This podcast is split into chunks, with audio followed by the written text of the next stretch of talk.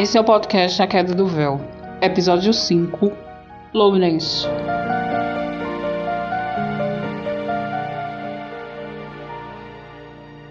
Dizem que a gente tem que seguir a profissão dos nossos pais, tocar os negócios, ser produtivo, bem quisto pela comunidade, mas, por fim, do que isso adianta? Como nós, com outra forma de pensar, em outra geração encaramos isso? Nos escritórios atapetados de grandes prédios, para quem pode ter tudo à sua disposição, a vida é um pouco diferente do lado de cá.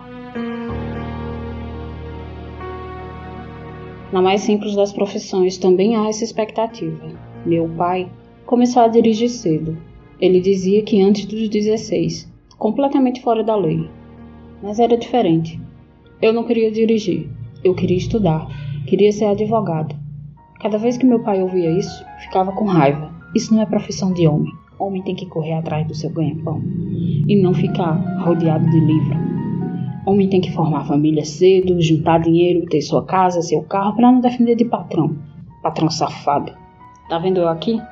Tudo que eu tenho foi desse jeito que eu consegui. Olhei o rosto do garoto, tão jovem, e morrer daquela forma. Só é possível aos humanos se deleitar com tanta crueldade. Lourenço tinha 16 anos quando seu pai descobriu que ele era gay. Num descuido, o celular em cima da mesa aberto numa conversa com um amigo da mesma idade. Ele viu aquilo e ficou possesso. Pegou a chave do caminhão e saiu sem falar nada. A vermelhidão na cara e nos olhos era suficiente para saber o quão consumido de raiva ele estava. Sumiu por uns dois dias e voltou, cheirando a cachaça e cigarro. Homem, pelo amor de Deus, eu pensei que tivesse acontecido alguma coisa contigo. Como uma pessoa faz isso com a própria família? Cala a boca, mulher. Cadê o Lourenço? Depois de tomar um banho, eu quero ter uma conversinha com ele. A mãe foi no quarto de Lourenço, encontrou ele estudando. Nem percebeu que ela tinha chegado. Parou na porta e contemplou por vários minutos. Até que ele levantou o rosto e a viu. Que isso, mãe? A senhora chega sem falar nada. Seu pai quer conversar com você. Andou aprontando? Mãe, a gente não pode nem ir para a escola por causa da pandemia. Eu tô aqui estudando pro Enem. Preciso de uma nota alta para entrar na faculdade com bolsa e sem muitos gastos para vocês, além dos livros e outros materiais. Não vale faltar nada, meu bem. Eu trabalhei um bom pedaço da vida para isso. Ver meu filho formado. Enquanto a sua irmã cresce, você vai ser doutor. É o que eu planejei e é o que você quer, certo? Certo, mãe, certo. É o que eu quero, sim. Onde ela está? A casa está muito silenciosa. Quando eu acordar ser aquele berreiro de sempre e a fome de 10. Tadinho, mãe. Não fala assim, ela só quer mamar e comer as coisinhas dela. Meu filho, essa menina tem 3 anos já. Já era para ter largado o peito há tempo. Mas eu acho que vai ser igual a você, que foi até os 5. Voltava da escola agarrada na minha cintura e enfiado dentro da blusa. Dava uma agonia. Mãe. Quem é, menino? Oxe, Daqui a pouco o pai vai chegar aqui e eu nem terminei minha tarefa. É mesmo, vá, vá, vá, vá. Vá logo com isso que ele chega já. Lourenço finalizou os exercícios e a leitura, guardou os cadernos, arrumou a escrivaninha e a cama e esperou. Ézio se olhou no espelho e teve raiva do que viu. Olheiras gigantes, barba por fazer e a ressaca tava daquele jeito. Falando sozinho e baixo enquanto se barbeava e pensava. Quanto mais pensava, mais ódio sentia e menos racional ficava. Terminou o banho, se vestiu e foi na cozinha. Mulher, reforça essa janta com carne gorda e batata. Eu tô meio fraco. Descongelar carne uma hora dessa, já já a menina acorda e eu tenho que cuidar dela. Eu lá quero saber. Você deixou ela vir pro mundo. Eu ofereci o dinheiro do aborto. Onde já se viu mulher depois dos 40 ter menino pequeno dentro de casa? Homem, bate na boca, é até pecado tu falar uma coisa dessa. Tu lembrar uma coisa dessa, a tua filha tá aí, sadia, esperta e bonita daquele jeito, porque era para ela nascer. Filho, quando cresce, só dá decepção e dor de cabeça. Eu me arrependi foi muito de criar esse daí que nem meu era. A menina ainda vá lá. Cala a boca, Ézio. Não é hora dessa conversa. E por que não? Vai-te embora pra beira do fogão que hoje eu quero comer e bem. Quando a menina chorar, é você que vai balançar ela e distrair enquanto eu corro aqui. Eu vou falar com seu filho. E eu já disse: se vira. Abriu a porta de Lourenço calmamente, fechou e ficou diante dele. Bença, pai. O senhor tá bem? Pegou algum frete de última hora? Olha só, todo solícito falando bonito, é? Com essa sua conversinha mole que você engana sua mãe, a família, seus amigos? Amigos não, aquela qualidadezinha de vagabundo que você anda. Mas, pai, o que foi que eu fiz? Nem sair de casa eu saio, a não ser quando mamãe precisa de alguma coisa. É perigoso lá fora. O senhor sabe. O tapa veio tão forte e tão depressa que jogou Lourenço no chão. Magrinho como era, nem pensou em se defender. O pai chutou suas costelas, barriga, saco, mas não encostou no rosto. Quer dizer que eu trabalhei a minha vida inteira para criar um viado ceboso, um fresco safado que nem jeito de fresco tem pra gente saber de antes e ir cortando as asinhas dele. Lourenço não falava nada. Cada palavra e cada golpe eram duplos, triplos e doíam horrorosamente. Socos, chutes nas costas, pernas, coxas. Uma surra que sacudia seus ossos o bastante para o deixar sem reação.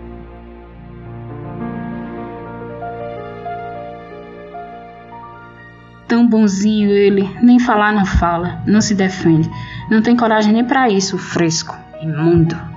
Lourenço queria pedir socorro, queria gritar, mas não conseguia mais. Só sentia que ia desmaiar e mergulhar na escuridão.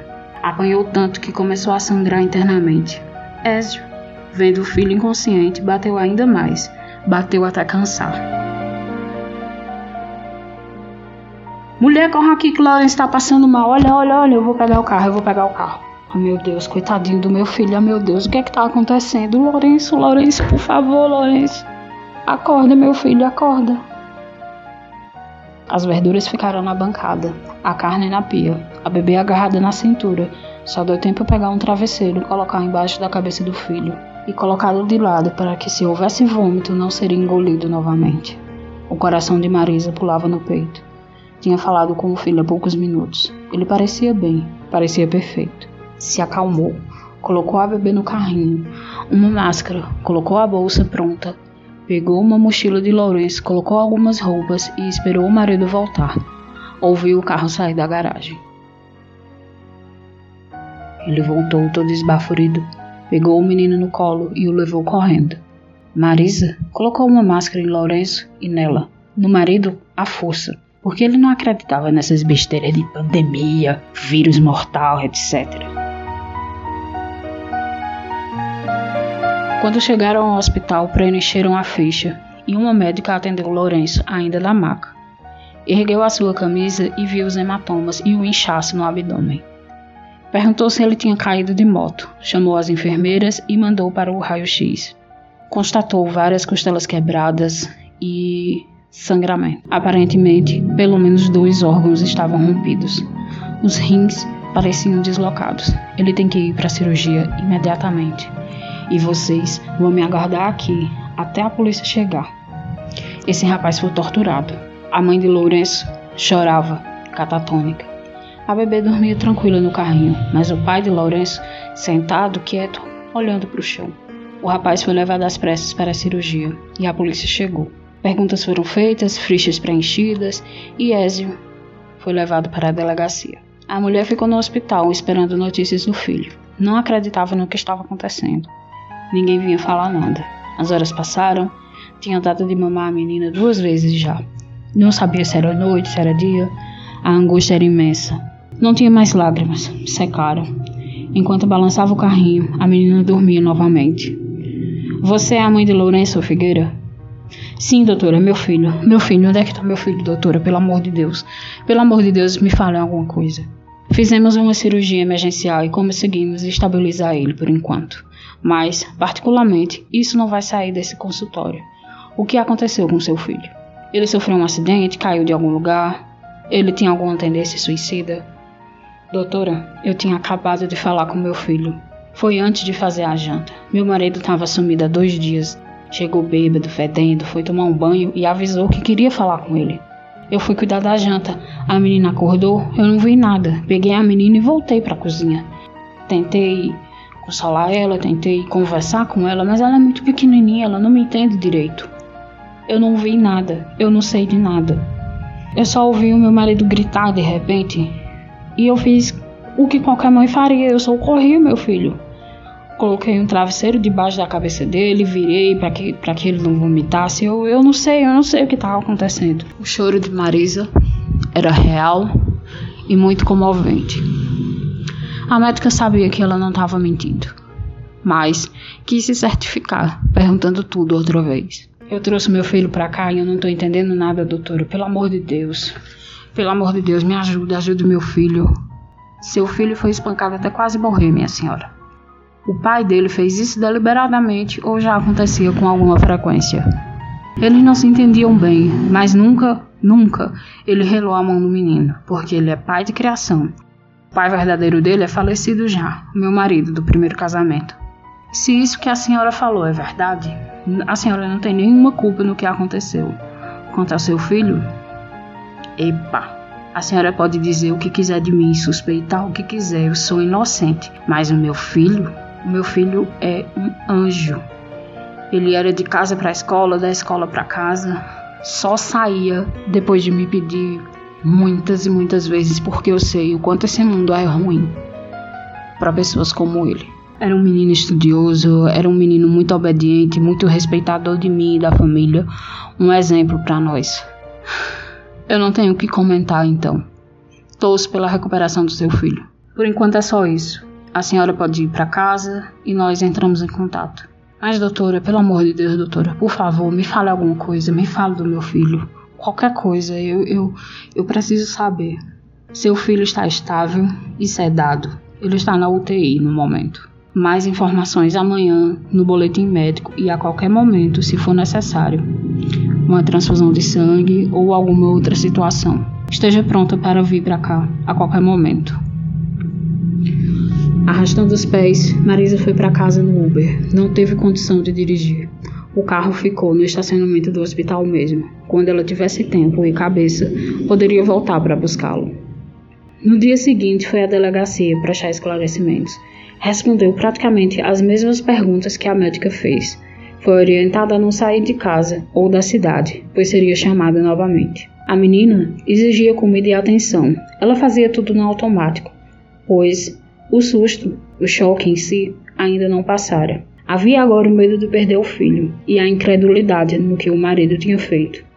Tudo isso se passava extremamente rápido em sua mente. Com o passar das horas, tirou o leite para deixar na mamadeira caso precisasse sair de novo. A bebê ia junto. Não tinha com quem ficar. Não tinha uma amiga perto sequer para olhar ela, nem quando dormisse. Aprontava sua bolsa, documentos, comida extra, cadeirinha, dinheiro. Estava exausta. Seu mundo tinha caído. Virou tudo de cabeça para baixo em questão de minutos. Era isso, e agora não tinha mais nada. Lawrence e Esther era tudo o que tinha restado na vida dela. Aquele homem, aquele maldito, jamais colocaria os pés na sua casa de novamente. A casa era dela, os móveis eram dela, tudo era dela. Tudo pertencia a ela. Quando lembrava disso, tinha ao menos o consolo de que, se fosse necessário, Poderia sumir no mundo com os dois filhos. Ela tinha condições para isso.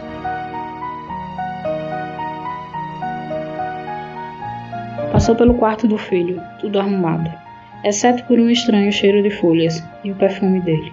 Ou não? Não, aquilo não parecia o perfume de Lourenço. Era um cheiro doce e fresco que acalmava e aliviava seu coração, a ponto de lhe fazer dormir. Com a menina no carrinho e ela na cama do filho. Dormiram, as duas, o resto do dia.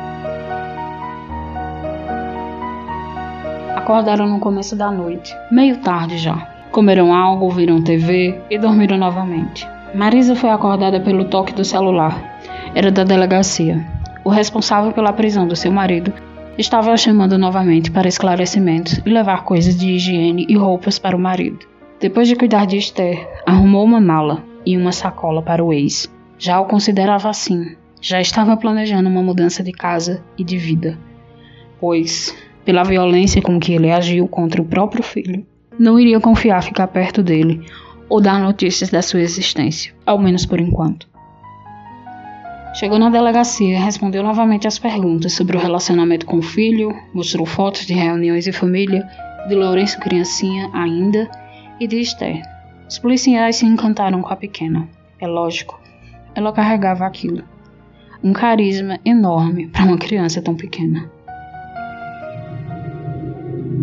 E claro, pela demora, ela teve que dar de mamar na frente dos policiais. Foi desconfortável, mas a pior parte foi a acareação. Fica frente a frente com o ex. Repetiu as declarações e ele, de cabeça baixa, confirmou o que ela dizia. Fazendo assim, qualquer suspeita sobre ela ou sobre o comportamento dela como mãe não ser mais questionado. Depois das formalidades burocráticas, a lei exigia isso, ficaram a sós. E então Marisa falou. Falou tudo o que queria e precisava. Sabia que os policiais estavam perto. Qualquer coisa, era só gritar. Você não vai perguntar por quê e dar o teu show? Mulher adora fazer isso. Realmente, 25 anos e você não me conhece. Eu não vou lhe dar esse gosto, seu insensível, miserável podre. Eu fiz isso porque o seu filho é uma bicha, uma bicha daquelas bem asquerosa, que fica intocada em casa. Se não fosse o celular, eu nunca saberia. Eu estranhava o fato dele não trazer ninguém aqui em casa. Uma ou outra menina daquelas bem esquisitinha foi só para disfarçar o vício, a safadeza. A quem interessa se o meu filho dorme com homem, mulher, ou seja lá o que for? Qual é o problema? Ele é um rapaz bom, de caráter, ao contrário de você, e vem com essa hipocrisia moralista, nojenta e acha que eu não sei que aprontava das suas na estrada e pelas minhas costas. Eu nunca fui disso, mulher. Disso você não pode falar. Hum, não interessa agora. Tá vendo isso aqui? São teus panos de bunda. Tudo escova de dente, besteira, e esteja ciente que a partir de hoje você não é mais nada meu, mais nada da minha filha, a não ser pagar a pensão que você deve a ela. Você vai ver ela de acordo com o que o juiz determinar, mas se dependesse de mim, você nunca mais encostava em Esther. Nunca mais vai encostar em nenhum de nós. Nunca mais você está me ouvindo? Agora é essa, e eu vou para onde? Sei lá, se vira. Tomara que você apodreça aqui, ou seja lá onde for. Nada vai lhe faltar. Teto, principalmente, porque eu sei bem que você frequentava aquele pulgueiro do outro lado da cidade com a tal da Julieta. Julieta, nome de Kenga mesmo, né? Coitada, se submeter a um broche igual tu. Eu não tenho raiva dela, não tenho. Até porque ela vive uma vida muito triste. Quem tinha compromisso comigo era você. Por isso que eu nunca fui atrás dela. Agora você, você é um nojento. Você é podre. Como homem, você é um horror. Com muita sorte, a gente vai se encontrar de novo na audiência. Mas eu, sinceramente, preferia que fosse nunca mais, seu nojento. Eu desejo muito do fundo do meu coração que a justiça seja feita e que você apodreça aqui. Imundo, porco. Vocês dois aí, o tempo acabou. Adeus. Ao ver a mulher indo embora, sentiu um aperto no peito. Como ela disse, 25 anos juntos, mas ele não a conhecia. A vida de caminhoneiro é difícil. O contato com a família e os amigos é substituído pelo trabalho pesado, as horas extras, os perigos da estrada. Doeu, doeu ouvir. Uma dor, uma dor no peito tão grande que o jogou no chão. Quando percebeu, estava todo cagado. Mas como aquilo? As vozes dos policiais iam ficando distantes, a visão turva e um gosto de bilhos na boca, tão familiar. Paramédicos não demoraram mais que 20 minutos para chegar, mas nada adiantou. O senhor Ézio Figueira, de 65 anos, acabara de falecer.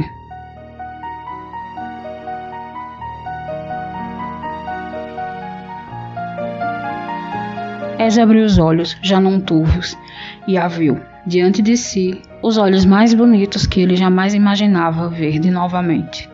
Julieta, a pequena e graciosa Julieta, e seus cabelos compridos e bonitos, onde certamente gastava parte do salário de Kenga que recebia. Mas, peraí, se o meu corpo tá ali, o que é que você tá fazendo aqui, amorzinho? Em primeiro lugar, meu filho, amorzinho é o cacete, babaca. Isso aqui é só um invólucro para você não sair correndo desesperado daqui. Porque, como pode notar, não dá para morrer duas vezes. Como assim? Eu? Morto? É imbecil, morto, finado, caçuleta batida, vai comer grama pela raiz e todos esses eufemismos vazios e sem graça que vocês usam para evitar falar de mim. Minha, minha, minha Julieta jamais falaria assim comigo. Lógico, com o dinheiro que ela ganhou com você, te tratava igual um marajá e você nem para pensar na própria filha pequena ou na família que deixou para trás. Uma prostituta. Que vergonha! Não fala assim dela. Ela tá naquele lugar porque quer. Eu me ofereci para alugar uma casinha para ela, um lugar decente para uma mulher como aquela viver. Mas Juju sempre foi orgulhosa, ela não ia aceitar assim. E gosta de dinheiro, gosta muito de dinheiro. Talvez até um pouco da vida que leva, mas não importa. Ela não é meu objeto de viagem até esse lugar hum, degradante. Vem comigo, a tua hora chegou. Você não pode responder umas perguntas antes? Depende. Como, como é o céu? Que céu? O céu é. Você eu suponho que seja um anjo. Se não, eu acho que teria outra cara. Existem infinitas concepções de pós-morte. Em que você acredita? Em Deus, ora? Jesus, essas coisas? Então, supostamente você iria para onde acredita, certo? Porém, para ir a esse lugar, você teria que cumprir uma série de pré-requisitos, cujo o mínimo é não ser um tremendo filho da puta, violento, adúltero e capaz das piores atrocidades por não aceitar uma pessoa como ela é. Ou eu estou enganado? é, mas Jesus já me salvou. Se ele me salvou, eu vou. Bastava acreditar, pagar o dízimo e essas coisas aí, não? Eu não vou pro céu, não? E eu vou para onde? E ainda por cima zomba da minha cara e da minha paciência. Meu amigo, convenhamos, nem se o próprio Cristo fosse defender você diante do tribunal dos ropelitas, tu se safava dessa, rapaz. Mas, mas, e para onde eu vou? Não sei, não tenho ideia. Ah, esqueci de me apresentar. Meu nome é Peter. Normalmente, para esse serviço, o Cliff ou o Lor vem, mas como é um departamento diferente deles e eu era o mais próximo a você, cá estamos. É hora de ir. Mas, mas, mas, assim o moço, moça, sei lá o que é que você é, você é muito esquisito. Como é que é? Eu, eu não tô acreditando não. Um humano questionando a minha aparência na hora de levar ele lá pra Sabe Deus onde? você quer o que mais? Que eu planteie você? Nunca. Eu não fiz isso nem pelos que eu amava, quanto mais para um. Um humano sem um pingo de decência ou classe igual você. Chega de conversa. Cada um aqui me aparece, viu? Peter fez um gesto que abriu um triângulo de fogo azulado e soprou Ezio para longe. Um espetáculo das belas asas púrpuras. Um deleite para quem podia ver. Agora que eu já despachei o palhaço, hora de cuidar do bolso no hospital. Senão Cliff vai aparecer antes de mim e assim seria uma puta de uma confusão. Vamos lá. As asas púrpuras se abriram, cruzando velozmente o céu ensolarado. Peter precisava de tudo que elas tinham para oferecer. Embora fosse arriscado, tinham que chegar a tempo. Cliff, não, não, não! Se afaste do rapaz. Não vai mais nada. Ele não vai mais nada. Ele não vai mais com você. Ora, e por que não? Você já viu o estado do corpo dele? Quanto mais demora, mais o espírito se apega e sofre. Isso é o básico do nosso trabalho. Foi dada a ele outra chance. Minhas ordens são de curá-lo e garantir que ele tenha uma vida melhor daqui para frente. E por que isso? Eu não fui informado de nada. Você tá ocupado na outra UTI, não tá? Então pronto, para de empacar aqui e vai cuidar do teu serviço. Sim, mas nem mais, nem meio mais, meu irmão. Vai embora. Eu preciso de ajuda aqui eu tenho que chamar a Viel ou a Bia para me ajudar a curá-lo. Eu gastei a minha energia à toa com aquele pai dele. Cliff o olhou com desconfiança, mas sabia que Peter jamais mentiria ou faria algo daquela magnitude sem as devidas ordens. O humano certamente era mais virtuoso do que ele jamais imaginava, e não convinha atrapalhar o serviço dos seus colegas. Então, se é assim, eu mesmo chamarei alguém e os deixem seguir. Embora eu goste de ver vocês trabalhando. São competentes. Você fala demais, Cliff. Chama alguém logo. E sai daqui. Cliff, como se olhasse para o céu, apontou com um dos dedos e fez um círculo azulado. Bia, por favor, compareça aqui ao UTI 3. Precisamos de você. Bia era uma ropelita, uma engenheira do karma, tecedora de destinos e operadora de milagres. Detestava esses títulos, por isso adotaram um nome com apenas três letras, ou um símbolo da cabala. Ela ia atar novamente o espírito do rapaz ao seu corpo e curá-lo, restabelecendo assim os vínculos energéticos dos quatro corpos sutis. Bill usava a mesma forma de humana que já teve um dia, exceto pelos cabelos curtos e verdes. Sua presença era sentida por todos à volta, sendo pela paz que transmitia ou o cheiro de ervas frescas que sua aura incrivelmente poderosa carregava. O espírito de Lourenço lutava numa dúvida inconsciente de ir ou ficar, mas quando viu Bia, se aquietou, ouviu sua voz na mente e dormiu em seguida. Bia plasmou-se no quarto, vestida com uma curta túnica azul transpassada por correntes de ouro. O rosto era calmo, a voz, tudo em si. Estendeu as mãos em direção ao peito do rapaz, unindo novamente corpo e alma. De fora, Peter também erguera as mãos, mas em direção a ela. Ainda estava contaminado pela outra polaridade em que trabalhava há pouco. A sua energia, influência, seja lá o que for, passava por Bia e era transmitida a Lourenço, transformando toda dor, sofrimento e medo em restauração daquilo que havia perdido, do tempo acamado e das coisas que havia ouvido e vivido há tão pouco tempo. Uma luz verde e roxa envolveu o corpo de Lourenço e agora sim estava pronto. Estava feito o milagre. Bia se virou para Peter e sorriu, o sorriso mais encantador e puro que ele jamais vira, e assim, se desmanchando em névoa, se foi. Cliff, teimoso como era, assistiu a tudo, mas lá, do outro lado do véu. Marisa recebeu um telefonema sobre a morte do marido, mas decidiu que não ia se envolver em nada. Designou uma funerária para tomar conta do estafermo, cremá-lo e sumir com o que sobrava. Não ia nem buscar as cinzas. Não queria sujar as mãos naquela coisa de novo. Na espera por notícias do Lourenço, foi recompensada com coisas boas. Os médicos que cuidavam dele ligaram e sossegaram seu coração de mãe. Ele permanecia estável e apresentara significativa melhora nos exames e nas respostas remotas de consciência. Seu filho ia viver, seu filho ia voltar para casa. E viver, para eles era tudo o que importava agora.